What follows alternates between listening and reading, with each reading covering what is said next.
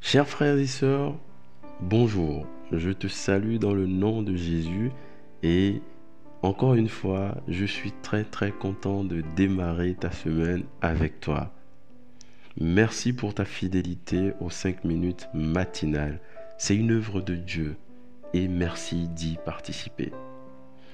Comme tu le sais déjà, le thème du mois est la paix. Ce matin, nous allons voir un sous-thème que j'ai intitulé La paix avec soi-même. Il arrive des moments où nous cherchons à comprendre certaines choses dans notre vie. Des douleurs du passé peuvent refaire surface. Notre quotidien peut être une forme de boulet pour nous. Ce sentiment de mal-être profond, une tristesse subite qu'on ne comprend pas, quand nous nous souvenons euh, d'un épisode de notre vie.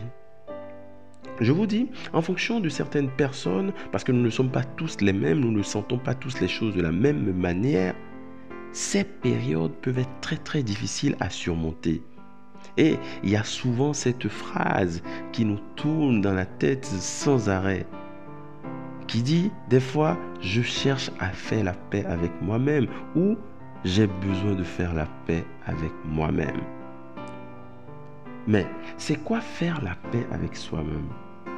En fait, faire la paix avec soi-même, c'est déjà s'accepter soi-même, c'est de lâcher prise et de s'humilier devant Dieu en reconnaissant nos faiblesses. Comment y parvenir? Comment trouver cette paix? J'ai listé trois points que nous allons voir ensemble. Le premier point, c'est trouver la paix avec nous-mêmes, c'est d'abord trouver Dieu. Ce Dieu qui nous a réconciliés avec lui et qui nous aime d'un amour infaillible.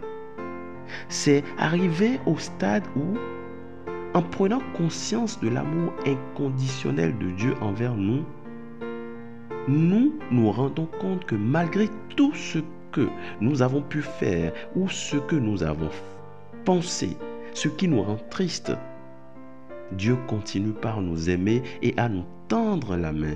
Il veut simplement que nous changeons et que nous avançons avec lui. En deuxième point, je dis, faire la paix avec soi-même, c'est s'accepter soi-même.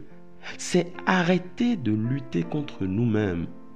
Arrêter de nous comparer aux autres. Nous sommes ce que nous sommes. Dieu nous a créés et nous a donné des talents. Travaillons ces, ces talents. Avançons avec ce que Dieu nous a donné et arrêtons d'être en compétition avec les autres. Soyons nous-mêmes. Aimons-nous nous-mêmes. Ne tombons pas dans, euh, on l'appelle, dans l'orgueil de s'aimer soi-même, mais aimons-nous nous-mêmes de manière saine.